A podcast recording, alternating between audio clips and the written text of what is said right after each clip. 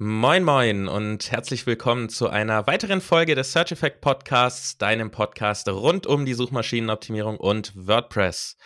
Ich bin heute dein verschnupfter WordPress-Ninja Jonas Tietgen wie immer und an meiner Seite der ebenfalls verschnupfte SEO-Profi Yannick Schubert. Was ist da los bei uns? Ja, moin, moin. Ich, ich glaube, äh, die Pollen, die Pollen, die fliegen, die fliegen, was das Zeug hält. Ja, das ist, ja. Glaube dieses Jahr echt heftig. Da können wahrscheinlich viele, die uns jetzt gerade zuhören, ein, ein, Liedchen davon singen. Das ist ja, dieses Jahr echt heftig. Wahnsinn, Wahnsinn. Unfassbar. Deshalb äh, verzeih es uns, dass wir ein wenig verschnupft klingen. Ähm wir können nichts dagegen tun. So ist das Leben. Ja, äh, im Vergleich zum Verschnupftsein geht es heute um ein trockenes Thema. Wow, was für ein Übergang. ähm, es geht heute um ein bisschen trockenes Thema, nämlich das technische SEO.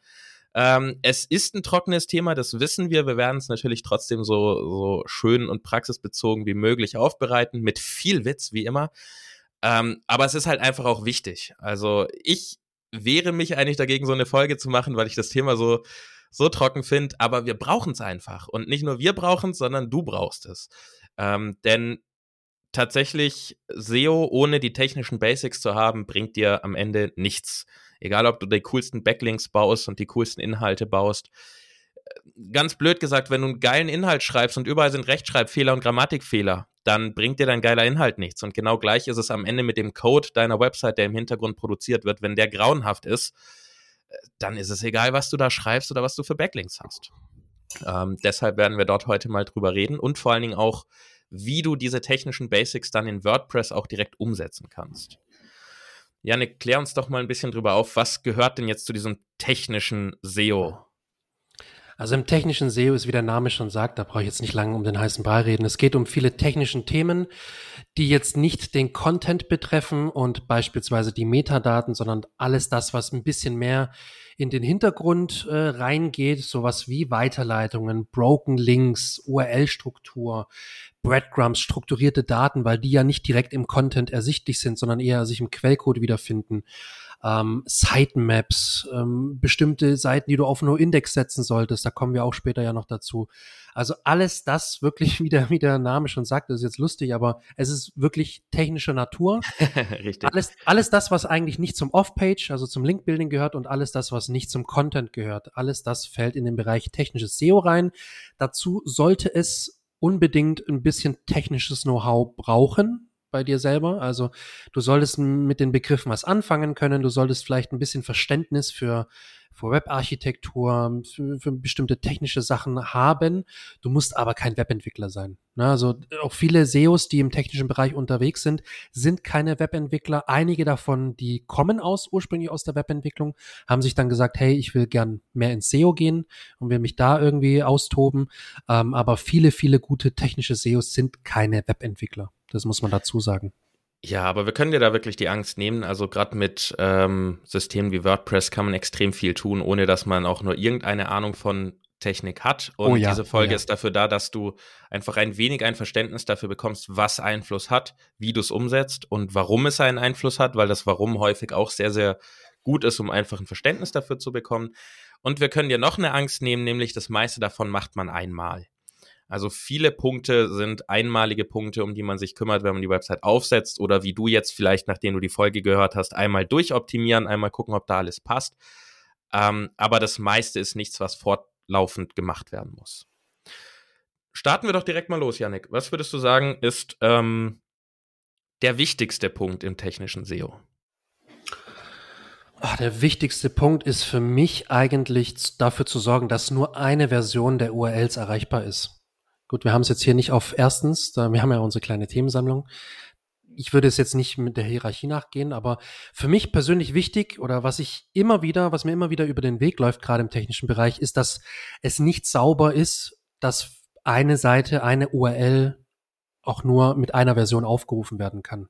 Beziehungsweise eine Seite durch eine URL aufgerufen werden kann. Beispielsweise, wir haben da www oder nicht www URLs. Also die Subdomain, die da nicht richtig ähm, greift oder nicht richtig einge, ja, wie sagt man, umgesetzt ist und das Trailing Slash, also das Slash am Ende der URL. Ich glaube, zu beiden Punkten kannst du gleich was sagen, wie wir das richtig angehen müssen in WordPress und wie wir das richtig umsetzen. Was ich noch kurz sagen wollte, ist, warum ist es wichtig, dass man für eine Version sorgt? Also wenn ich eine URL beispielsweise mit www und ohne www aufrufen kann, dann ist das ein grober Fehler, weil ich ja theoretisch zwei Seiten dann habe, die existieren. Und auch Google behandelt es als zwei verschiedene Seiten. Und im blödesten Fall landen beide Seiten im Google Index. Ähm, und Google ist sich dann nicht sicher, welche die richtige ist. Und das hatten wir in der letzten Folge bei den Mythen, glaube ich. Ähm, dann kommt es zu einer Kannibalisierung und beide Sanden, beide Sanden, beide Seiten landen in Google und beide Seiten werden vermutlich nicht ganz so toll ranken, wie wenn es nur eine davon tut. Ähm, und deswegen wollen wir uns vor dieser möglichen doppelten Indexierung schützen und wollen nur eine Version, eine eindeutige Version der URL an ja, an Google geben, an die Nutzer geben, damit auch da keine Verwirrung bei den Nutzern herrscht, die jetzt nicht denken, okay, warte mal, jetzt habe ich hier einmal www und nicht www. Ist es dieselbe? Äh, ist es dieselbe Seite? Ist es dieselbe Website? Sind es zwei unterschiedliche Anbieter? Keine Ahnung. Äh, und das wollen wir umgehen und deswegen sollten wir unbedingt für eine einzige Version sorgen. Ich glaube, du kannst uns jetzt sehr gut erklären, wie wir das in WordPress umsetzen. Genau, also in der Regel müssen wir eigentlich gar nicht viel tun. Ähm, WordPress kümmert sich von Haus aus drum, dass nur eine der Versionen erreichbar ist. Das heißt, man muss es aktiv, muss man sich darum kümmern, dass beide erreichbar wären, was wir eben nicht wollen. Ähm, und das Thema Trailing Slash, also ein ähm, Schrägstrich, ein Slash am Ende von den URLs, das ist von Haus aus drin, wenn man WordPress aufsetzt. Und ich würde es schlicht und ergreifend so sagen, äh, lass es so. Finger weg. Einfach, einfach lassen. Also WordPress von Haus aus, wenn man es aufsetzt, macht da alles richtig. Es ist ein Redirect von der www auf die nicht-www oder andersrum Version. Ähm, ganz wichtig für alle, die es nicht wissen, das sind wirklich zwei separate Domains. www. steht einfach für, ist eine Subdomain. Als würde ich Kurse.wp Ninjas schreiben, das ist auch eine Subdomain. Das wissen die meisten nicht, dass das vollkommen wie eine eigene Subdomain behandelt wird. Und ähm, dein Browser zeigt dir meistens das www gar nicht an, selbst wenn die Seite ein www hat. Wenn du nämlich du oben in deiner Adresse, ja. genau, wenn du oben in deiner Adressleiste klickst, dann siehst du, ob dort zwischen HTTPS und der Domain auch noch eine Subdomain ist oder nicht, also ein www oder was anderes. Aber in der Regel wird das dir eben gar nicht angezeigt. Deshalb kann es manchmal für ein bisschen Verwirrung sorgen. Was Bevor ist denn die Frage, besser? Genau, bevor die Frage aufkommt, da war ich zu langsam oder du zu schnell. Ähm, es ist völlig egal, was du tust. Hauptsache, du entscheidest dich für eins. Ähm, es ist so ein wenig mehr der modernere Weg und der Trend, wobei es ist kein Trend mehr. Der modernere Weg ist ohne www. Schlicht und ergreifend nehme ich stark an, dass es sich deshalb durchgesetzt hat, weil man das www nicht tippen muss.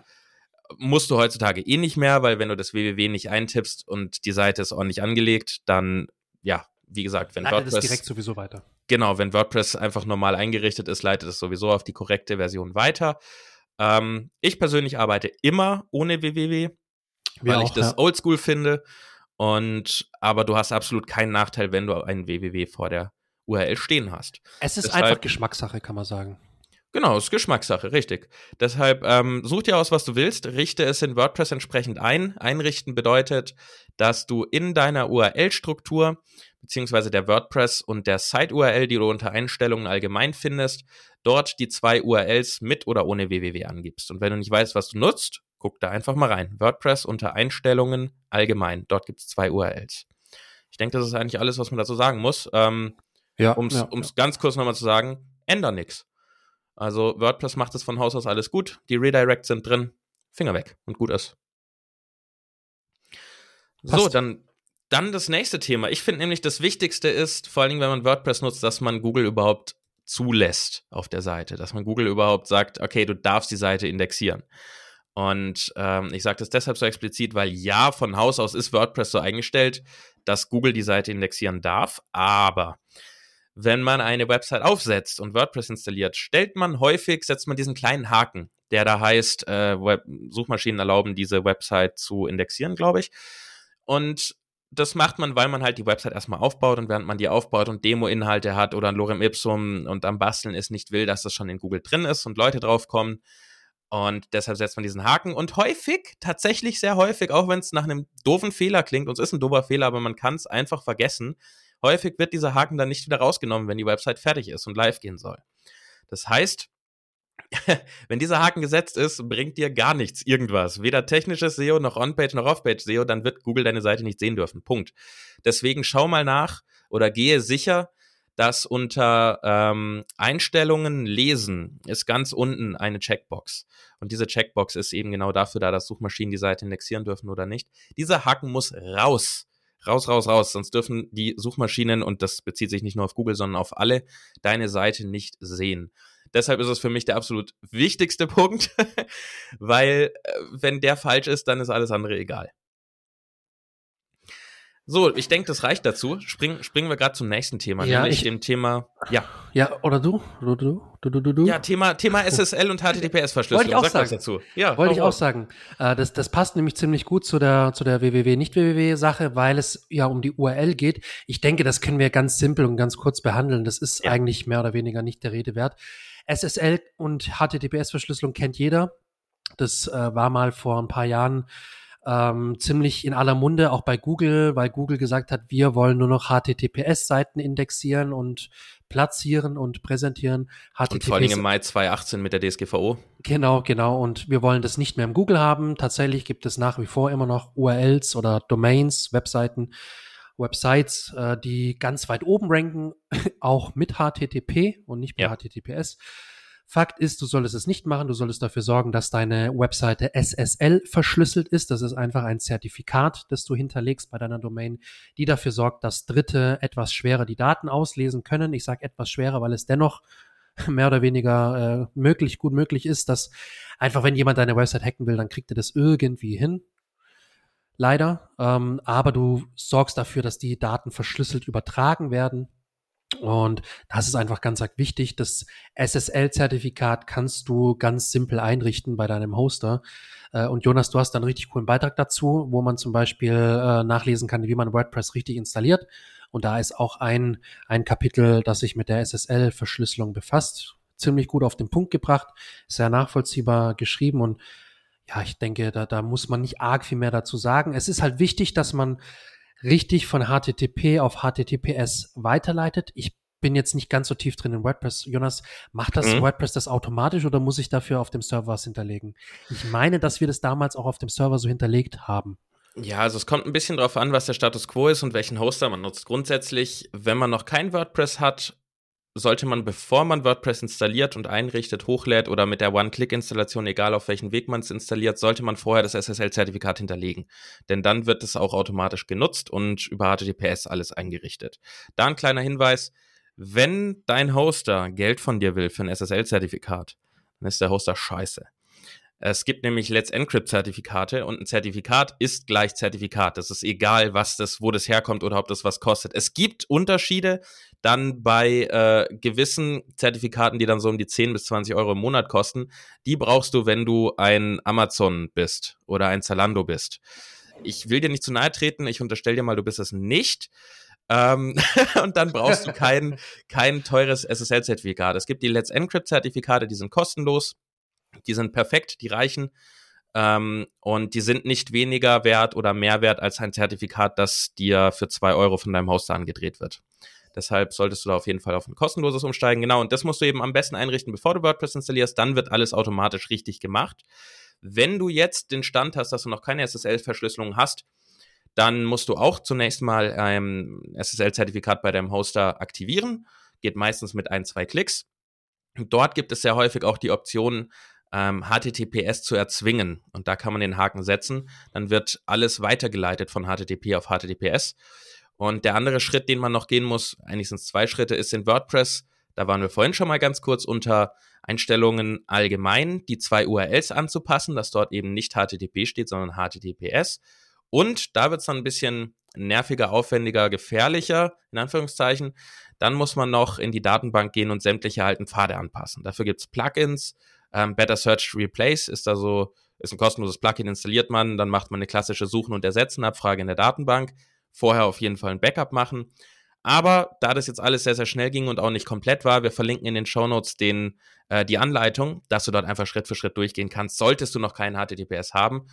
Und es ist, steht nicht zur Diskussion. Du brauchst es. Punkt. Rein rechtlich, äh, rein technisch, rein aus der Modernitätssichtweise. Rein einfach so. Du brauchst weil es. Halt. Weil halt. Punkt. Glaub's uns. Aber ich nehme stark an, du hast es auch. Ähm, so gut wie jeder hat es. Falls nicht, Anleitung ist ähm, in den Shownotes drin. Ich glaube, dann haben wir zu dem SSL alles, oder? Habe ich was vergessen? Ja, ich würde sagen, nö, ich würde sagen, das passt. Ähm, wie wir jetzt die Befehle theoretisch manuell auf den Servern hinterlegen, würde ich jetzt mal skippen. Ich hatte das ja, noch in Klammern mit dazu. Es ist aber viel zu technisch. Ähm, ich würde mal weitermachen. Auch das, was mich immer wieder beschäftigt, auch bei Kundenprojekten, auch bei, bei Freunden hatte ich das jetzt vor kurzem, die eine Website gemacht haben. Die haben mich gefragt, Herr Yannick, ich habe da irgendwas gehört mit Sitemap. Irgendwie eine Sitemap muss man hinter oder sollte man hinterlegen. Wie ist es das, was, was ich dann unten meistens in diesem Futterbereich sehe? Nein, jein, es ist nicht ganz das, äh, was unten im Futterbereich verlinkt ist. Das ist eine HTML-Sitemap, die braucht eigentlich kein Schwein mehr. Nee. Ähm, wo, worüber wir reden, wenn wir über Sitemaps reden, ist eine XML-Sitemap. Das ist ein XML-Dokument, ein bestimmtes Textdokument und das listet dir einfach sämtliche Seiten auf, die auf dem Server liegen, die praktisch deine, deine Website ausmachen und die solltest du auf jeden Fall erstellen, generieren lassen und dann auch bei der Search Console bei Google einreichen, im Bestfall. Ähm, ich denke, da können wir auch ganz kurz was dazu sagen, wie man das in WordPress macht. Da kannst du gleich jetzt äh, paar Worte verlieren. Es ist eigentlich mega simpel, weil man muss es ja. nicht selber machen. eigentlich muss man nichts machen. Das ist, deshalb ist es so einfach. Ja, also ähm, die Sitemap kannst du dir vorstellen als Wegweiser für Google, dass Google einfach bei den vielen Seiten, die du möglicherweise hast, alle findet und möglicherweise auch Videos, die du hast. Kann man nämlich auch eine Sitemap erstellen für Videos beispielsweise. Sehr, sehr wichtig. Also sie, man sollte sie immer erstellen. Sehr wichtig ist sie aber nur dann, wenn man wirklich äh, riesige Seiten hat mit vielen, vielen Unterseiten, vielen Kategorien und da reden wir dann meistens von Online-Shops ähm, oder riesigen Glossaren oder Dingen in dieser Richtung. Ähm, man sollte es immer nutzen, wie gesagt, aber es ist nicht extrem wichtig. Oder du, du rankst auch, wenn du sie nicht hast. Gerade mit einem normalen Blog mit irgendwie 100, 200, 300 Artikel, die findet Google schon alle, wenn die intern halbwegs ordentlich verlinkt sind. Ähm, aber wir können es nutzen, weil es eben kein Aufwand ist. Denn WordPress erstellt seit Version, ich glaube, 5.6 oder sowas um den Dreh, Sitemaps von alleine. Das heißt, du kannst bei jeder beliebigen WordPress-Seite, auch deiner, einfach deine Domain eingeben und dann hinten ein Slash dranhängen und dann ein Sitemap wp.xml. Und äh, dann wird eine wp-sitemap.xml-Datei aufgerufen, die von WordPress automatisch generiert ist. Oder, und das nehme ich stark an, dass es bei dir der Fall sein wird, da du ein SEO-Plugin hast, wird eine etwas umfangreichere ähm, und besser gegliederte Sitemap aufgerufen, die nämlich dein SEO-Plugin erstellt hat. Yoast SEO, Rank Math, WP SEO, wie sie auch alle heißen, geben dir nämlich alle die Möglichkeit, die Sitemap etwas besser zu steuern und zu gliedern. So kannst du dann auch festlegen, sollen ähm, Archive mit in die Sitemap, sollen Videos mit in die Sitemap, sollen Seiten, Beiträge, Custom Post Types, die du hast, wie irgendwie Portfolio-Elemente, Testimonials, was auch immer du dort hast, sollen die alle auch in die Sitemap oder nicht? Und da sollten auf jeden Fall deine Beiträge rein, deine Seiten sollten auf jeden Fall auch alle drin sein. Ähm, außer natürlich einzelne, die du irgendwie auf No-Index stellst, wie vielleicht Impressum, Datenschutz. Sowas muss nicht in die Sitemap. Ist aber auch nicht wild, wenn es drin wäre. Und äh, da kannst du dann Feintuning vornehmen. Wir können jetzt nicht sagen, was für deine individuelle Seite das richtige Feintuning ist. Aber es ist wichtig, dass du weißt, du kannst mit deinen SEO-Plugins steuern, dass du gewisse Post-Types mit drin hast. Wenn du die Option hast, eine Video-Sitemap zu erstellen, weil du Videos hast, mach das, schadet eigentlich auch nie. Und ähm, am Ende wie gesagt, ändert es an deinen Rankings nichts. Es hilft Google einfach nur besser, alle deine Seiten zu finden und wird, eine Sitemap wird immer relevanter, je größer eine Seite ist. Dann springen wir ja. zum nächsten Thema. Jetzt müssen wir mal gucken. Wir haben jetzt hier nämlich so eine kleine Liste mit ganz vielen kleinen technischen Themen. Ja, ja, Reden wir mal über Broken Links und Links to Redirects. So haben wir es uns aufgeschrieben. Äh, klär uns mal auf, was Broken Links sind und Links to Redirects. Darfst gerne meine Seite als Beispiel nutzen für Links to Redirects.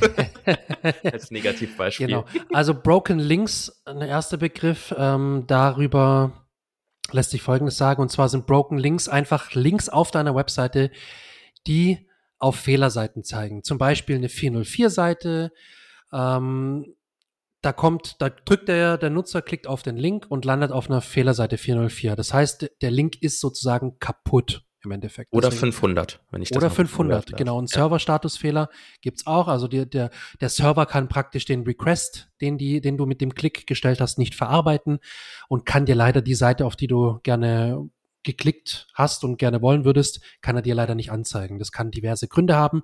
Im Statuscode 500 Bereich, äh, im 400er Bereich ist es meistens der 404, 403 oder 410. Also wenn 400, 410 ist, wenn du die Seite gelöscht hast und die Seite nicht mehr existiert. Alles das sind Broken Links, weil, wie der Name schon sagt, die Links kaputt sind, weil sie auf keine Adresse zeigen, die in irgendeiner Weise funktioniert, selbst über eine Weiterleitung nicht. Und das bringt uns zum nächsten Punkt, nämlich die Links to Redirects, also Links auf äh, Weiterleitungen. Sprich, du hattest zum Beispiel eine Seite verlinkt, da hast du über irgendein Thema geschrieben. Dieses Thema wolltest du aber aus irgendwelchen Gründen nicht mehr, nicht mehr auf der Website haben hast die URL geändert, hast den Content umgeändert, hast das Ganze weitergeleitet, sprich die Seite an sich leitet automatisch beispielsweise auf deine Startseite oder auf eine andere Seite weiter. Jetzt hast du aber diesen Link leider nicht angepasst, du hast vergessen, dass du das verlinkt hattest äh, und irgendwann merkst du, hey, wenn ich da drauf drücke, dann komme ich ja auf die Startseite wieder oder der Nutzer merkt es. In dem Falle sprechen wir von Links to Redirects, weil dieser Link auf eine Weiterleitung zeigt.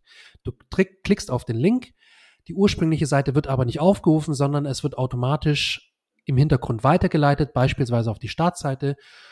Und das ist halt nicht gut, weil dadurch äh, erstens Link Juice, also die Linkkraft, die interne verloren geht. Und zweitens du denjenigen, der da drauf geklickt hast, ja so ein Stück weit ein bisschen in die Irre leider führst, weil er wahrscheinlich was anderes erwartet hat, als auf den Link geklickt hat. Deswegen aus zwei Gesichtspunkten leider nicht so toll. Genau, also Broken Links können auch sowohl intern als auch extern sein. Das heißt, du genau, kannst sowohl genau. auf eine Seite verlinkt haben, die von dir auf deiner Website nicht mehr existiert oder weitergeleitet wird, aber man verlinkt ja auch auf andere äh, Websites und die können dann eben zum Beispiel gar nicht mehr existieren, dann kriegen wir einen 500er oder auch weitergeleitet sein oder die Seite an sich äh, ist nicht mehr da, dann kriegen wir einen 404er. Das heißt, es ist ganz wichtig, dass man da regelmäßig aufräumt. Ähm, wenn man Redirect setzt, also wenn man Weiterleitungen auf der eigenen Seite erstellt, einfach einmal überlegen, wo habe ich das überall verlinkt, wenn es noch übersichtlich genug ist, dass man sowas überlegen kann. Ähm, alternativ gibt es zwei Möglichkeiten. Es gibt natürlich in fast allen SEO-Tools die umfangreich sind, also in den Suiten, muss ich jedes Mal lachen, weil bei unseren Suiten ähm, gibt es eine Option, On-Page zu analysieren und die zeigen einem in der Regel auch Broken Links und Links to Redirects an. Das heißt, da sieht man dann, du hast auf Seite X einen Link, dieser Link hat den Ankertext XY und verlinkt auf die Seite Z und diese Seite Z existiert nicht mehr. Und dann kannst du auf deine Seite gehen, diesen Link anpassen und alles ist wieder gut. Das ist der Weg eins. Wenn du kein so ein SEO-Tool äh, hast, kannst du auch das kostenlose Plugin Broken Link Checker benutzen. Das ist so der, das Nonplusultra, was es da gibt. Ähm, das Plugin durchsucht alle deine Seiten, macht eben auch genau das Gleiche, zeigt dir an, wo sind Links, die ins Nichts führen und lässt sie dich auch direkt korrigieren. Ein ganz wichtiger Tipp dazu, wenn du fertig bist damit, deaktiviere es wieder. Das frisst nämlich ordentlich Serverressourcen, wenn es durchläuft. Ähm, Im besten Fall, ich mache es tatsächlich mittlerweile so, dass ich es äh, abends durchlaufen lasse oder nachts, wenn nicht so viel los ist auf der Seite, weil es wirklich Ressourcen fressen kann ohne Ende. Und deshalb würde ich es auch nicht automatisiert immer im Hintergrund laufen lassen, sondern kümmere dich da einmal drum, dann wirft das Ding wieder weg und dann nach einem halben Jahr oder Jahr, wenn du das nächste Mal dich um den Frühjahrsputz auf der Website kümmerst, dann installierst es dir wieder und guckst nochmal nach. Ähm, Broken Link Checker heißt das Plugin, ist kostenlos. Wir verlinken es natürlich auch in den Show Notes. So, dann kommen wir mal zum Thema, ähm, zum Thema, zum Thema, was nehmen wir denn? Ich meine, Weiterleitungen haben wir ja im Prinzip damit abgefrühstückt, oder? Sollen wir darüber noch schnell was sagen? Was willst du dazu sagen? Ja, das frage ich dich. ja, also grundsätzlich, ähm, Weiterleitungen können nützlich sein. Wir haben ja ein paar Mal drüber geredet, äh, wenn URLs sich ändern, dass man da dann Weiterleitungen anlegen sollte. Äh, grundsätzlich die URLs aber nicht ändern sollte, wenn genau, es genau. nicht einen triftigen Grund gibt. Und es gehört zur Website-Hygiene und zur Best, Best, Practice, so wenig Weiterleitungen wie möglich zu haben. Das Richtig. ist einfach das Ziel. Ähm, ja, was wir noch sagen können, ist, du kannst das Ganze mit den meisten ähm, SEO-Plugins machen, die da wären zum Beispiel RankMath, äh, Yoast und so weiter ich glaube SEO Press und wie sie alle heißen, da gibt es mittlerweile ziemlich viele. Ähm, manchmal sagen die Plugins, habe ich jetzt schon mal gesehen, dass das nur in der Premium-Version irgendwie Weiterleitungen einrichten mm, kann. Ja. Ich habe es aber schon mit den meisten kostenlosen Versionen irgendwie hinbekommen. Ja, also, also RankMath kann es kostenlos. Ja, ähm, Yoast kann es mittlerweile sagen, auch kostenlos. Ich glaube, die sagen zwar, es ist im Premium-Paket mit dabei, aber du brauchst das nicht. Oder habe ich das falsch im Kopf? Aber auf jeden ich Fall. Glaub, ich glaube, das hast du falsch im Kopf, tatsächlich. Okay. Nee, auf jeden Fall, also wir machen mittlerweile auch nur noch, wir haben es am Anfang immer so händisch über die HD-Access-Datei gemacht auf dem Server, über FileZilla dann auf den Server gegangen viel, viel zu, viel zu äh, umständlich. Mhm. Einfach ein SEO-Plugin installieren und da kannst du dann sauber die, die äh, Weiterleitungen einrichten. Die greifen auch ganz sauber. Da gibt's jetzt keins, dass jetzt irgendwie unsauber weitergeleitet wird, sondern das greift in der Regel ganz normal, so wie man es möchte, mit 302 und 301. Ja, von daher. Du kannst auch prüfen, ob dein Hoster das anbietet. Ähm, dann das, brauchst du diese Funktion aus den, aus den Plugins gar nicht oder ein extra Plugin dafür gar nicht so Hoster wie, wie Raidboxes, meine absoluten Lieblinge, die haben auch eine Weiterleitungsfunktion, dass du bei denen im Dashboard direkt äh, die, die Weiterleitung einrichten kannst. Dann sparst du dir nämlich den, den Umweg über ein Plugin. Kinstar zum Beispiel, SiteGround, glaube ich, also so, sag ich mal, die mehr auf WordPress spezialisierten Hoster haben diese Möglichkeiten. Hoster ja, wie ja. All Inkle, Jonos, Domain Factory, die bieten das jetzt nicht an im Dashboard. Ähm, ja, ich glaube, damit machen wir den Sack zu den Weiterleitungen zu und reden mal über das Thema Mobile weil Mobile ist wichtig. Und äh, zwar heißt es immer, ja, mehr als die Hälfte aller Aufrufe bei Websites sind über Mobile. Äh, das ist vielleicht der Schnitt, aber der Durchschnitt ist für uns Individuen erstmal egal. Bei mir zum Beispiel habe ich 90% Zugriffe über Desktop, weil ich einfach ein sehr technisches Thema habe mit WordPress. Es hilft selten Leuten was, wenn die mit dem Handy im Zug sitzen und dort sich einen Artikel durchlesen, wie man WordPress installiert, weil sie es nicht parallel machen können. Deshalb prüfe zunächst mal, ähm, über dein Analyse-Tool oder Plugin, was auch immer du nutzt, vielleicht Google Analytics, Matomo, whatever, wie viele Zugriffe du so über Mobile hast, dass du einfach ein, Verständnis dafür hast, wie wichtig deine mobile Seite ist. Wenn du 90% Mobile-Zugriffe hast, ist deine Desktop-Seite nämlich völlig wurscht. Dann solltest du dich in erster Linie wirklich um Mobile kümmern. Und wenn du das weißt, guck in die Search Console rein. Die Search Console gibt dir nämlich auch echt viel Feedback zum Thema Mobile. Manches kann man ignorieren. Es ist so ein bisschen schwierig zu differenzieren, ja, was ja. davon jetzt wirklich relevant ist. Ähm, Gerade jetzt mit den Core Web Vitals, die dir dann schnell als Seiten als äh, nicht optimiert anzeigt, aber an sich ist es kein Drama. Man kriegt aber Angst, weil es in der Search Console alles rot ist. Ähm, muss man ein bisschen aufpassen und differenzieren. Wichtig sind Hinweise wie, ähm, da kriegt man manchmal sogar eine E-Mail, da steht dann drin, ähm, Elemente, klickbare Elemente sind zu dicht beieinander. Genau, beispielsweise. genau. Das finde ich ist ein sehr wertvoller Hinweis, weil äh, er stimmt nicht immer, aber man sollte es sich angucken und meistens bezieht sich das auf dein Menü. Ähm, denn wenn bei deinem Menü zu wenig Abstand zwischen den Menüpunkten ist und du dir vorstellst, jemand mit einem dickeren Daumen oder schlechten Augen oder äh, in einem kleinen Handy, das kann viele Gründe haben, trifft einfach nicht so gut den Punkt, den er treffen will, dann ist er genervt und verschwindet vielleicht sogar von deiner Seite und Google möchte das natürlich verhindern. Deshalb geben sie dir zum Beispiel solche Hinweise. Ich würde dort immer so vorgehen, dass ich mir diesen Tipp angucke. Ich gucke dann so, okay, gut, meistens, ich weiß, das geht ums Menü, dann gucke ich mir das Menü an. Wenn ich der Meinung bin, okay, da ist mehr als genug Platz, dann äh, ziehe ich meine Meinung da von Google vor. So egoistisch bin ich jetzt mal.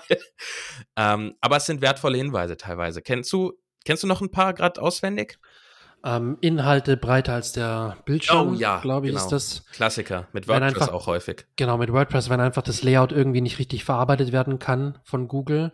Also entweder das, der, der, der Inhalt kann nicht richtig gerendert werden, die, die Seite, und Google hat irgendwelche Probleme mit dem Rendering, dann liegt es meistens an einem schlecht aufgesetzten ähm, Theme oder irgendwelchen anderen Sachen, die da das Rendering irgendwie blockieren und beeinflussen, negativ beeinflussen.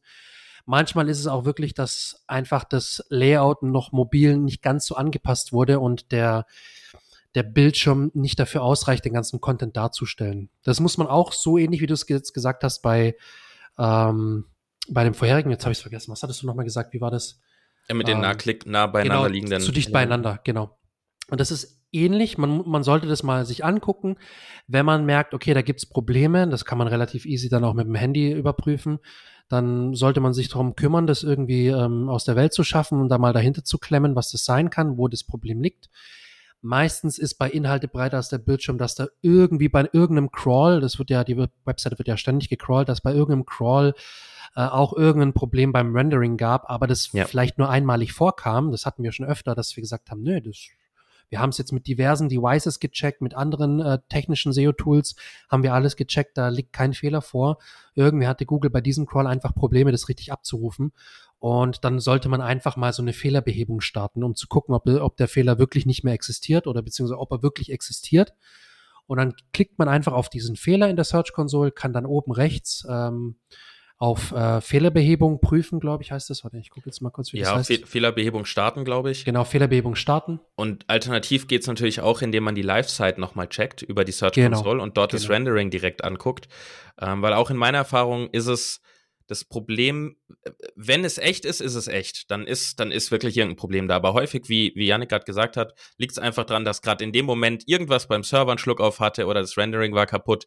Einfach nochmal schnell neu rendern und gut ist. Also einfach nochmal einen Live-Test machen. Genau. Sehr genau. häufig passiert es auch, ähm, dass ein, ein Caching-Plugin oder ein Optimierungs-Plugin Probleme macht, WP Rocket, NitroPack ähm, W3 Total Cache, dass die einfach dafür sorgen, dass irgendetwas nicht richtig gerendert werden kann. Auch da ist es ein Rendering-Fehler am Ende, muss man gucken, ob der immer existiert. Manchmal reicht es einfach, den Cache einmal zu löschen. Fertig. Ähm, und der dritte häufigste Punkt ist, dass irgendwelche Galerie-Plugins oder Slider über den Bildschirm hinauslaufen und diese Plugins nicht so ganz angepasst sind für responsive, weil die meisten Teams sind's, ähm, deshalb sind die selten schuld tatsächlich in meiner Erfahrung, sondern es sind meistens zusätzlich installierte Plugins, die irgendetwas in den Inhalt einbauen und das ist dann nicht so gut optimiert. Was auch manchmal passieren kann, sind diese extern eingebundenen, von extern eingebundenen Badges, die man manchmal hat, ne? Irgendwie Bloglove, Bloggerei, ich weiß gar nicht, wie die heißen, die waren früher sehr in und viele nutzen die immer noch. Wenn du irgendeinen HTML-Code von außen einfügst, hast du erstens Probleme mit der DSGVO und zweitens kann es auch dafür sorgen, dass irgendetwas, irgendeine Klammer nicht mehr geschlossen wird im Quellcode, irgendein Diff wird nicht mehr geschlossen und schon sieht deine Seite beim Crawling ganz komisch aus.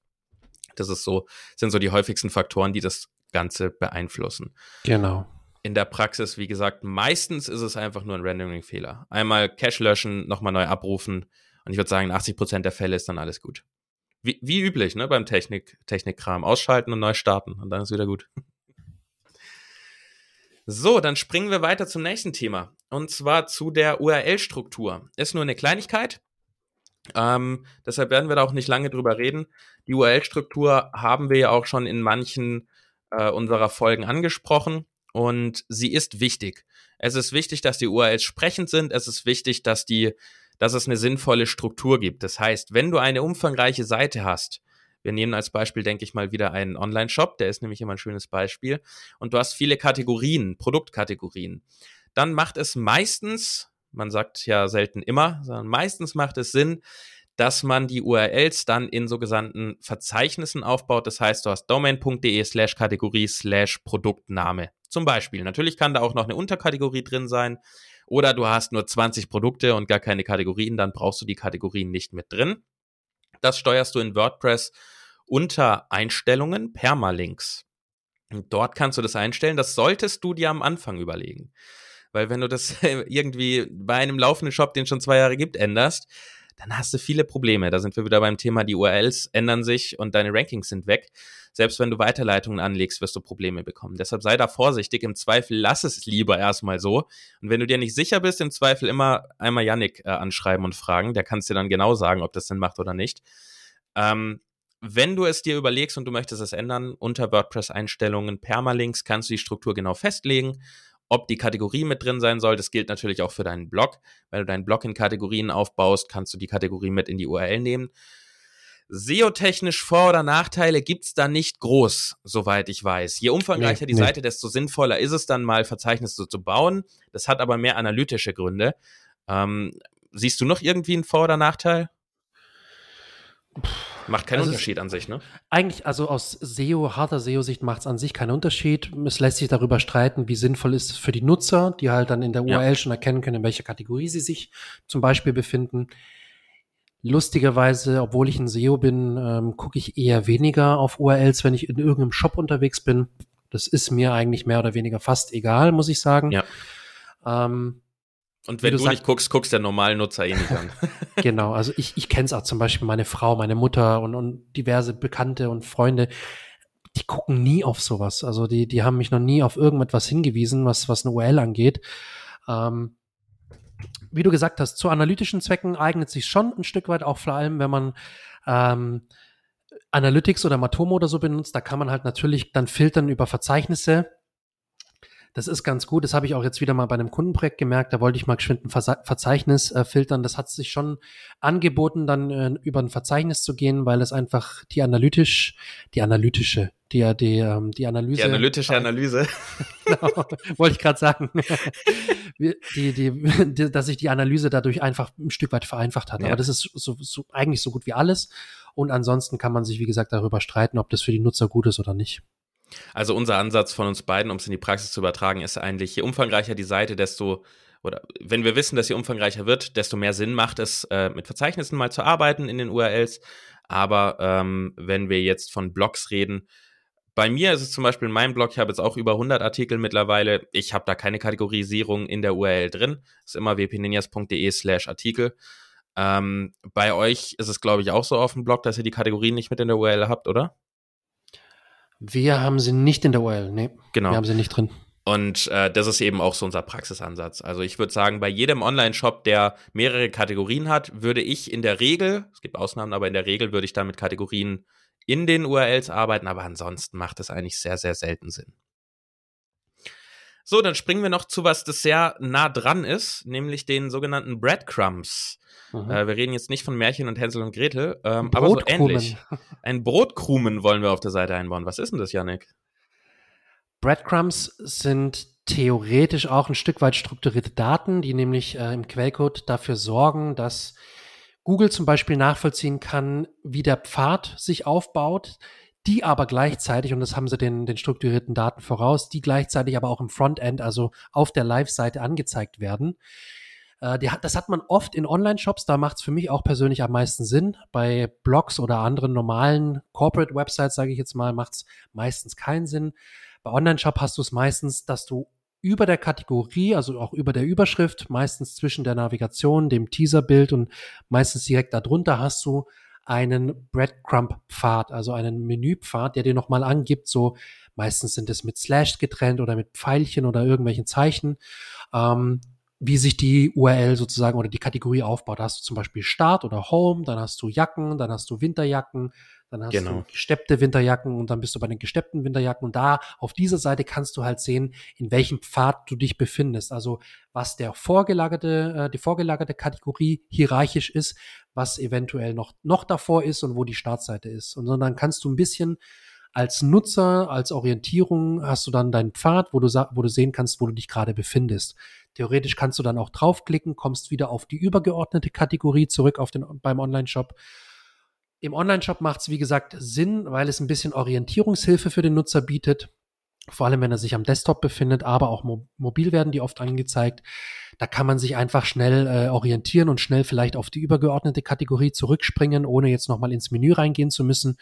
Ähm, bei den, ich sage jetzt mal in Anführungsstrichen, normalen Websites, die jetzt keinen äh, großen oder keinen Online-Shop an sich haben, ja, kann man machen, man muss man aber braucht nicht. man meistens. Nee, ja, man also sieht auch meistens komisch aus, wenn man jetzt nur zwei Ebenen ja, hat, nämlich ja. dann steht da die Home-Seite und die aktuelle, auf der man ist, dann macht das überhaupt keinen Sinn.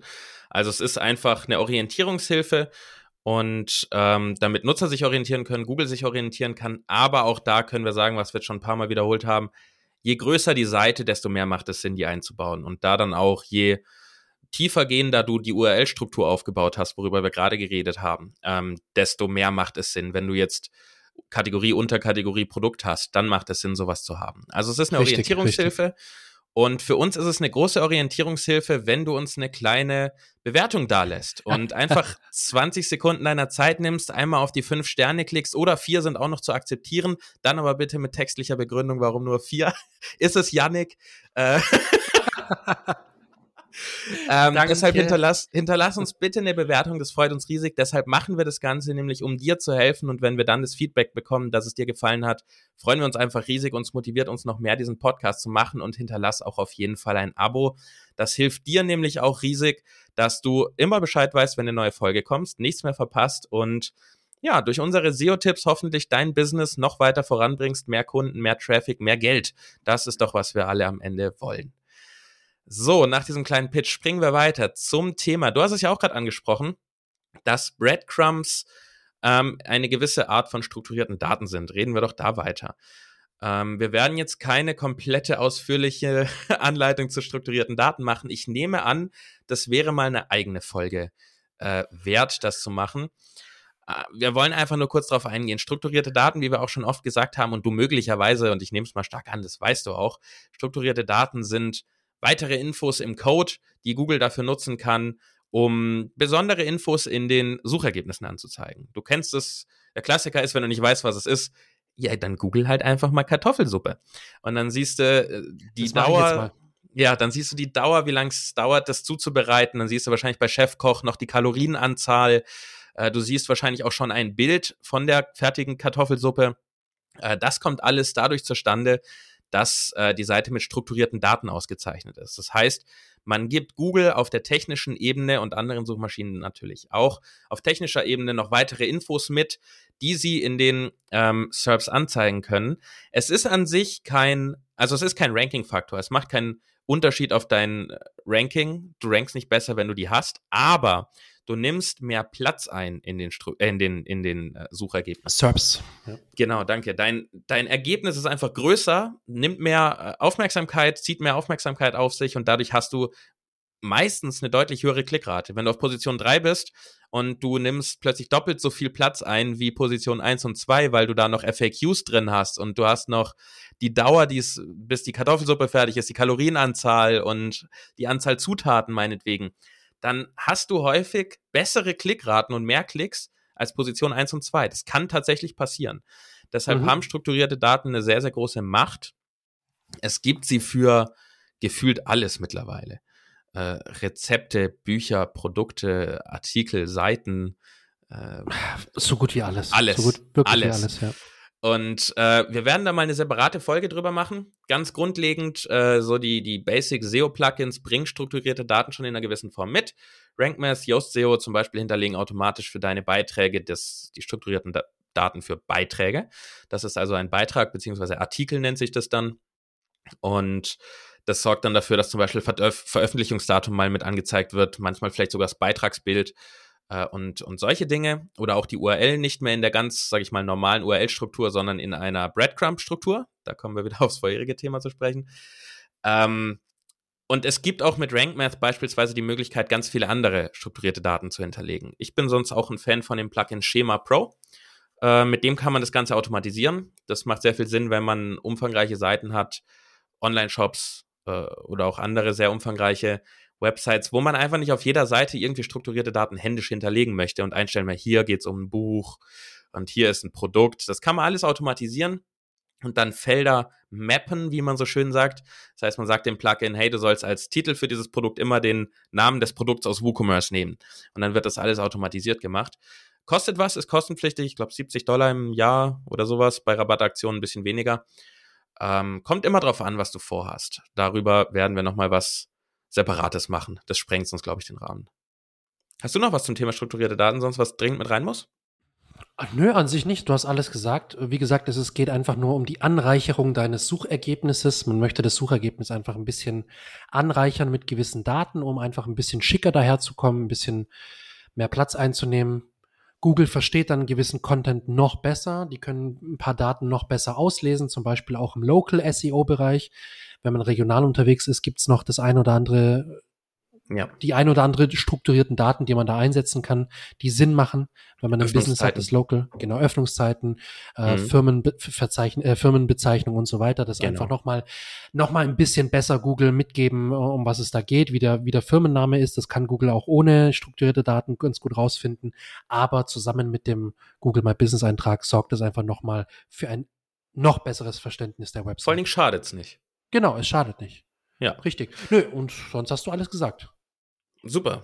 Dann würde ich ganz schnell noch das Thema Seitengröße reduzieren abfrühstücken. Das ist nämlich nichts Großes, aber es gehört auch zum technischen SEO dazu, deshalb müssen wir es einfach erwähnen.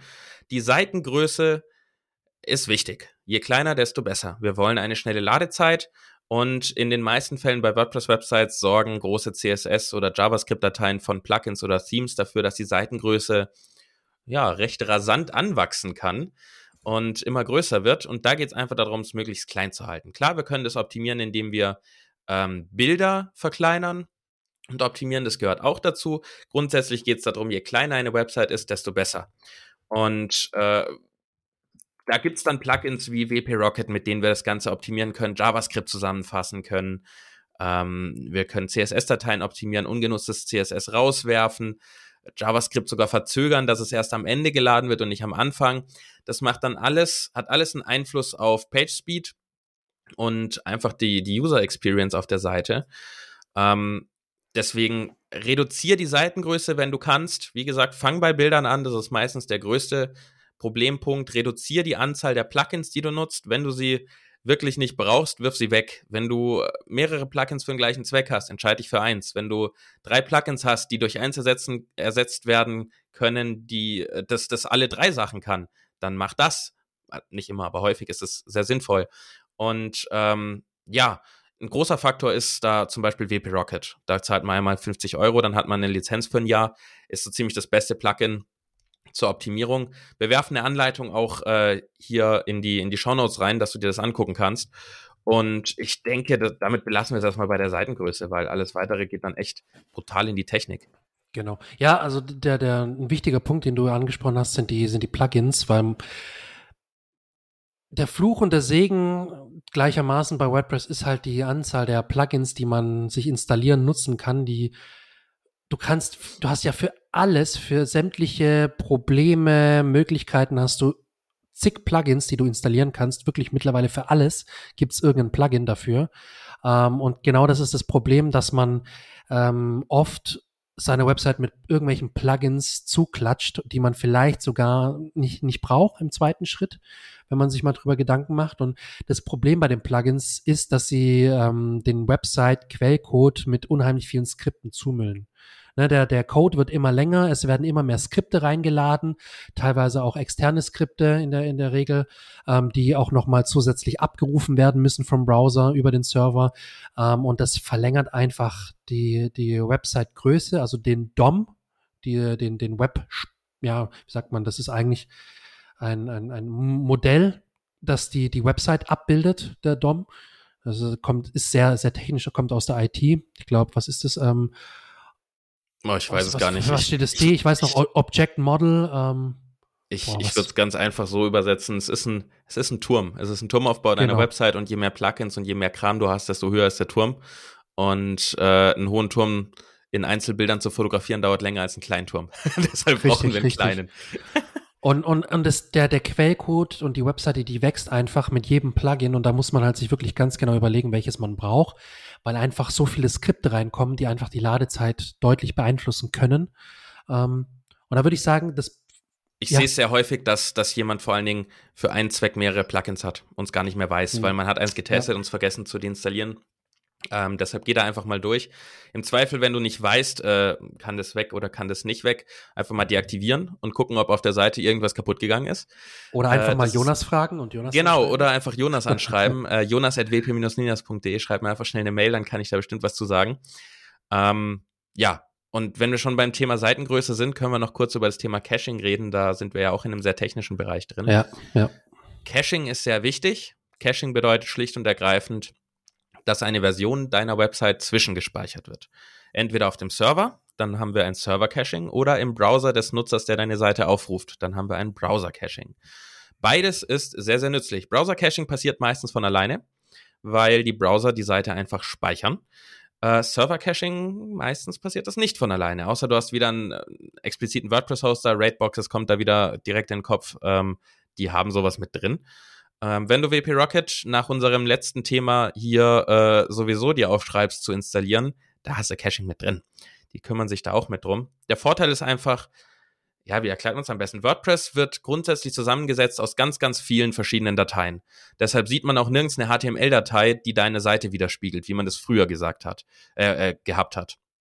Und dieses Zusammensetzen von Dateien dauert ein wenig. Und da reden wir jetzt natürlich nicht von Tagen, sondern von Millisekunden oder Sekunden. Und dieses Zusammensetzen kann durch Caching aber im Vorhinein passieren, sodass dein Server sagt, okay, ich setze es hier zusammen und jetzt habe ich hier eine Datei, ähnlich eine HTML-Datei, wie man es früher hatte oder bei selbstprogrammierten Seiten noch hat. Und die liefere ich aus, statt 30 verschiedene, aus denen die Seite zusammengebastelt werden muss. Das ist jetzt sehr rudimentär runtergebrochen natürlich. Äh, da hängt noch viel anderes mit drin, aber so kann man grundsätzlich Caching erklären. Der Vorteil ist eben, es muss einfach nur einmal eine Seite äh, abgerufen und angezeigt werden, statt dass ganz viele geladen werden und die zusammengesetzt werden müssen. Das sorgt für ja, kürzere Ladezeiten, äh, bessere User Experience und es ist ein softer Ranking-Faktor, würde ich sagen, weil es ja, ne, User-Signale sendet. Genau, ja. also das, das läuft ja in diese Page Experience rein, die wir auch schon genau. angesprochen hatten. Ähm, Core Web Vitals werden Core Web Vitals, beeinflusst. Genau, man will einfach den, den Nutzern eine bessere Website-Erfahrung bieten. Einfach, dass sie besser die Webseite nutzen können, durch die Webseite äh, sich durchklicken und, und, und surfen können. Und ein, ein, ein großer Teil ist dann das Caching, beziehungsweise die, die Speed-Optimierung. Und da läuft dann das Caching mit rein. Ähm, und hast es angesprochen, also WP Rocket ist dafür super geeignet. Es gibt natürlich andere Caching-Tools. Ich würde tendenziell immer dazu raten, ein bezahltes Caching-Tool zu nutzen, weil es einfach meist ein kleinen Tick sauberer codiert ist, ein bisschen schlanker programmiert ist und einfach noch gewisse ja, gewisse ähm, Funktionalitäten. Steckt mehr in einem ab. Genau, genau. Also man kann es auch kostenlos machen, ne? Die Combo aus Auto-Optimize zum Beispiel und ähm, was nehmen wir für ein Caching-Plugin? WP Cache Enabler ist ein Klassiker. Äh, beides kostenlose Plugins. Ähm, aber es sind eben zwei. Du musst beide einrichten und äh, du hast keinen Support. Das ist bei WP Rocket ganz, ganz genial, wenn irgendwas nicht mehr funktioniert, weil man JavaScript optimiert hat und das passiert. Das gehört einfach dazu, dass man da ein bisschen testen muss. Dann sind die so genial, ähm, die helfen dir genau die Skripte als Ausnahme zu finden, die du da hinzufügen musst und, und, und. Das ist auch immer der Vorteil von dem bezahlten Plugin. Das darf man nicht vergessen. Ein guter Support ist auch Geld wert. Deswegen ja, denke ich, unser beider Empfehlung WP Rocket für viele der Punkte, die wir heute hier ansprechen zum technischen SEO, ähm, einfach mal angucken und installieren und nutzen. Sehr, sehr Richtig. nützlich. Ja, die zwei letzten Themen, die wir noch haben. Ähm, eine Sache, die ist wahrscheinlich auch schnell abgefrühstückt, weil sie recht automatisiert passiert, sind die von dir so geliebten Href Language Tags bei der ja. Multilingualität. Das heißt, hier reden wir jetzt schlicht und ergreifend mit Leuten, vielleicht mit dir, die eine Seite mit mehreren Sprachen haben. Was müssen wir da genau beachten? Da bist du ein bisschen fitter als ich. Ja, also das Wichtige ist, mal angenommen, du hast eine Seite im deutschsprachigen Raum, im Schweizer deutschsprachigen Raum und im englischsprachigen Raum. So. Und für alle drei Sprachen gibt's immer mehr oder weniger dieselben Seiten, natürlich mit der anderen Sprache, aber demselben Content, alles ist gleich, bloß die Sprache ist anders. Egal, ob du das jetzt über eine Subdomain, also de. deine Domain.com oder ob du das jetzt über das Verzeichnis machst, also .de slash en oder slash ch oder wie auch immer. Ähm, das ist eigentlich völlig egal. Wichtig ist, dass auf sämtlichen Seiten im Quellcode die jeweiligen Verweise auf die Version äh, platziert sind. Zum Beispiel, du hast ein sogenanntes X-Default, das ist immer die Standardversion. In unserem Falle wäre es jetzt, wenn wir in Deutschland sitzen, die deutsche Version. Also du hast eine bestimmte Seite, slash de, slash, keine Ahnung, Schuhe. So, das ist deine X-Default, deine Standardversion. Und dann hast du immer die jeweilige, das, den jeweiligen Verweis auf die andere Sprachversion. Zum Beispiel .de slash ch slash Schuhe, genau, oder genau, slash äh, en slash Shoes genau. auf Englisch. Und diese Verweise muss auf, müssen auf jeder Seite immer sich gegenseitig immer verweisen. Also das heißt, du brauchst wirklich auf jeder Seite die Verweise auf die andere Sprache. Bei der anderen Sprache brauchst du wieder die Verweise auf die jeweiligen anderen Sprachen. Also auf der englischen Seite brauchst du natürlich auch die Verweise auf die deutsche und die, die Schweizer Seite. Und umgekehrt, auf der Schweizer Seite brauchst du dir auch die zusätzlich die Verweise auf die deutsche und die englische Seite. Das ist ganz arg wichtig, weil es immer reziprok ist. Das muss sich immer gegenseitig aufeinander verweisen. Genau, da geht's, da geht's darum, Google mitzuteilen auf gut Deutsch, äh, welche Sprachversion ist es, wozu gehört es. Und nachdem der große böse Wolf Yannick dir jetzt Angst gemacht hat, dass du überall diese Tags einfügen musst, kann der beruhigende Ninja wieder kommen und dir sagen, es passiert fast immer von alleine. Also wenn du, äh, sagen wir mal, mit WordPress arbeitest und du nutzt ein ordentliches ähm, Plugin für Multilingualität, äh, Polylang beispielsweise, die kümmern sich da von alleine drum. Dafür ist dieses Plugin da. Wenn du die Seiten richtig angelegt hast, wie das Plugin das möchte, dass du die inter, äh, dass du die verlinkst sozusagen im Backend. Du kannst ja auswählen, für die Seite ist das die englische und so weiter. Dann wird das eben im Frontend auch ordentlich ausgegeben und dann im Code auch diese Tags ordentlich hinterlegt. Ähm, es ist einfach wichtig, dass du guckst, ob das passiert. Es gibt nämlich manchmal Einstellungen dazu, wo du durch, wodurch du es beeinflussen oder deaktivieren kannst. Es gibt Multilingualitäts-Plugins, die nicht zu empfehlen sind. Ah, scheiße, jetzt habe ich was gesagt, jetzt kommt gleich ja welches. Ähm, so, wel welches empfiehlst du denn nicht? Ah, WPML ist mit Vorsicht zu betrachten. Okay. Ähm, weil es riesig ist und langsam ist. Es hinterlegt alles richtig. Es macht dir die Funktionalität super. Es ist auch recht gut zu bedienen, aber es ist brutal groß und brutal langsam. Ähm, und wovon ich abraten kann, ist, oh, wie heißt das? X. Verdammt, X-Translate? Irgendwas mit einem X davor. X-Translate heißt es, glaube ich. Das hinterlegt dir nämlich mit Shortcodes die Sprachversion. Das heißt, du hast eine Seite und innerhalb dieser Seite hast du mit Shortcodes die deutsche und englische Seite drauf. Und dadurch hast du nicht die richtigen Language Tags. Das ist Punkt eins, worüber wir gerade geredet haben. Und Punkt zwei ist, wenn du das Plugin irgendwann los wirst, hast du alles vollgeballert mit Language Tags und hast überall immer noch die englischen oder anderen Sprachversionen innerhalb einer Seite stehen. Grauenhaft, grauenhaft. Also ich finde zum Beispiel Polylang richtig gut. Gibt sogar kostenlos, kann man erstmal damit anfangen. Und so ein Plugin setzt dir dann die richtigen Tags. Das ist auch meistens bei, was haben wir denn, Shopify zum Beispiel, wenn du da multilingual unterwegs bist, da wird sich auch drum gekümmert, dass es ordentlich läuft in meiner Erfahrung. Da musst du das nicht händisch machen. Oder hast du da andere Erfahrungen? Nö, eigentlich nicht. Also das ist der Vorteil von WordPress. Da, da geht es ziemlich gut mit, mit den von dir genannten Plugins oder dem Plugin. Ähm, Shopware macht das auch, Shopify Shop macht das auch. Genau, Shopify ja. macht das auch super. Das ist, ähm, haben wir auch aus eigener Erfahrung, können wir da sagen, das macht das super. Es ist einfach, wenn du eigengecodete Website hast, ist das immer so ein Thema, beziehungsweise bei, ähm, hm, was, was haben wir denn noch? Ich glaube, ähm, Salesforce hat irgendwas aufgekauft und da, die haben jetzt ein relativ großes Online-Shop-Tool ähm, oder, oder ein Online-Shop, ja, wie sagt man? Online-Shop-System. Da ist es nicht ganz so leicht. Da brauchst du wirklich Entwickler, die da gucken, wie man das reinfriemelt, weil es da nicht so wirklich Plugins dazu gibt in dem Bereich. Aber ich sag mal so, also für die meisten und die meisten werden auf WordPress, Shopware, Shopify laufen die haben damit absolut keine Probleme. Man muss einfach nur checken, ob es richtig übernommen wird, wie, so genau. wie du gesagt hast. Äh, man muss einfach gucken, dass es wirklich auf jeder Seite ähm, zu finden ist, wo es zu finden sein soll. Was man noch sagen kann, wenn du eine Seite hast, die es wirklich nur in der deutschen Version gibt, die es auch nicht in der schweizerdeutschen äh, Version gibt und auch nicht auf der englischen äh, Seite, dann brauchst du zum Beispiel auf der Seite keine hreflang-Tags. Richtig. Dann macht es da auch gar keinen Sinn, weil was willst du denn da im englischsprachigen, äh, in der englischsprachigen Version angeben oder auf der schweizerdeutschen Seite? Das, wenn es dazu keinen Pendant gibt auf der anderen Sprache, dann musst du es auch nicht im Quellcode auszeichnen. Wichtig ist einfach nur, die Seiten, die in mehreren Sprachen verfügbar sind, die sollten im Quellcode als Verweise drin sein über die hreflang-Tags. Fertig. Genau, und wenn Yannick sagt prüfen, meint er einfach mal einen Rechtsklick auf die Seite machen, im Frontend Quelltext anzeigen genau, klicken genau. und dann dort einfach mal nach diesem Language Tag suchen, also L-A-N-G für Language. Damit findest du das, wenn du suchst. So, dann kommen wir zum letzten Punkt für heute, damit wir hier unsere übliche Zeit einhalten. Ähm, wir haben wieder im Vorhinein gesagt, das wird eine kürzere Folge, aber irgendwie kriegen ja, wir es ja, einfach ja, nicht hin. Ne? Wir quatschen da einfach nur mit unserem Kürzer. Äh, letzter Punkt, äh, extrem wichtiger Punkt, die interne Verlinkung zählt auch zum technischen SEO. Ähm, wir haben da ja schon häufiger mal drüber geredet. Und äh, es ist auch einer der SEO-Fehler, die dich äh, Rankings kosten, wenn du sie nicht hast. Wenn du alles zur internen Verlinkung erfahren möchtest, kannst du dir gerne Folge 3 nochmal anhören. Da reden wir intensiv darüber. Wir wollen es jetzt einfach erwähnen, weil es auch wie anderes einfach dazugehört zum technischen SEO. Und du brauchst eine gute interne Verlinkung. Ich denke, das ja. ist erstmal das Wichtigste, was man dazu sagen muss. Ähm, und der, der allererste Ratter das doch mal kurz runter, was wir da brauchen. Im Kurzformat.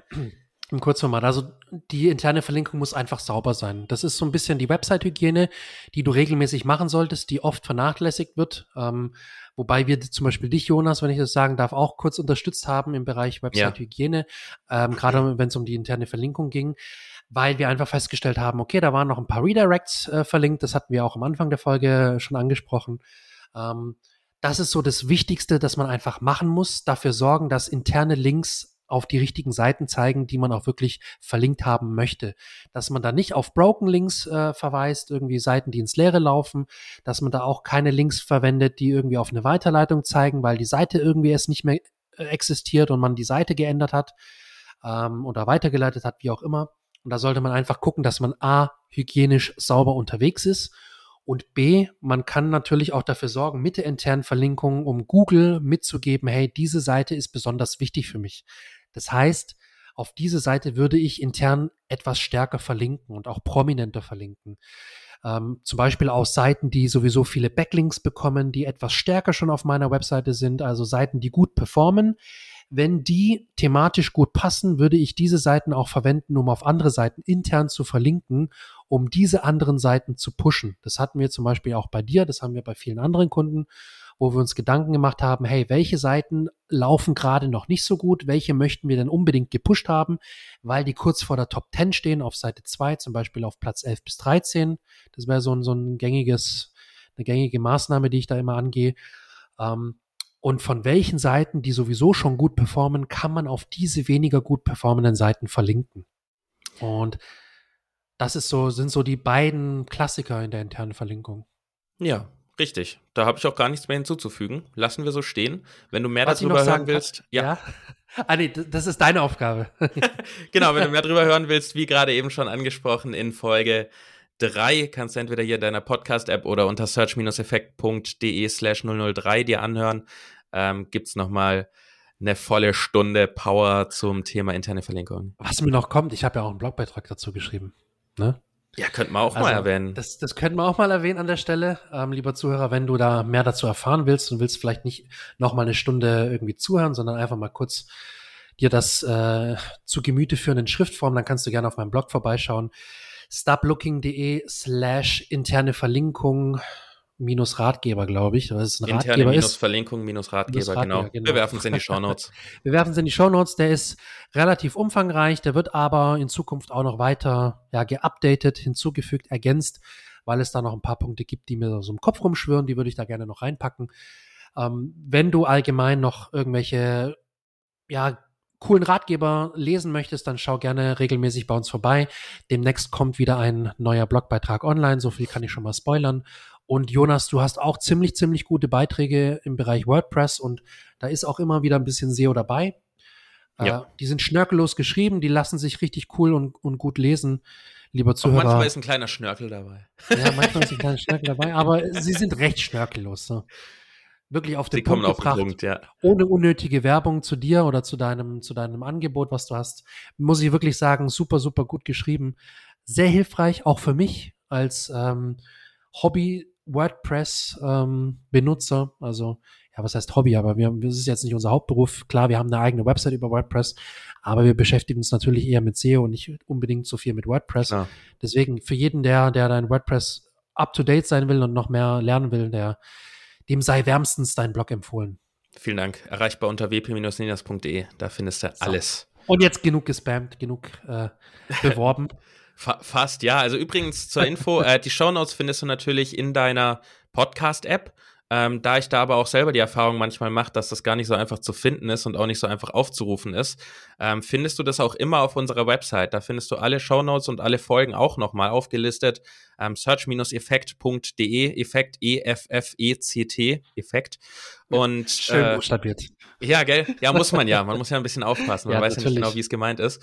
Ähm, Search-Effekt, search-effekt.de und dann slash zum Beispiel einfach 001 für die erste Folge oder jetzt 016 für die 16. Folge, die wir hier gerade aufnehmen. 16. Folge, wow. Haben wir wow, die, hey, krass. den vierten Monat durch hier. Nicht schlecht. Wahnsinn, Wahnsinn. Ähm, wir freuen uns, freu dich mit uns, abonniere uns, abonniere den Podcast, hinterlass uns eine kleine Bewertung, es freut uns riesig und teile diesen Podcast gerne auch mit deinen Freunden, die im Online-Business unterwegs sind, die SEO brauchen können. Äh, wir sind alle stärker, wenn wir alle mehr wissen. Und äh, in jeder Branche ist genug Platz für mehr als einen. Das heißt, Richtig. man darf auch gerne mal anderen helfen. Das ist ganz, ganz gut. Sollte man sowieso mehr hiermit ein, ja äh, ein humanitärer Aufruf, mehr zu helfen. Ähm, Menschen gegenseitig mehr zu helfen, seid lieb zueinander. Ne? Und damit machen wir den Sack zu Ähm, hat uns gefreut, dass du zugehört hast. Alle Shownotes, wie gesagt, auf der Website slash 016 oder hier in deiner Podcast-App. Und ja, bis nächste Woche von mir und Janik. Wie immer. Letzten Worte. Wie immer. Ja, vielen Dank fürs Zuhören. Ich, hab, ich hoffe, du hast einiges mitnehmen können und weißt jetzt, worauf es im technischen Bereich bei WordPress in erster Linie ankommt, was da am wichtigsten ist. Danke fürs Zuhören. Ich freue mich auf die nächsten Folgen, die da noch kommen und bis dann. Tschüssi. Ciao.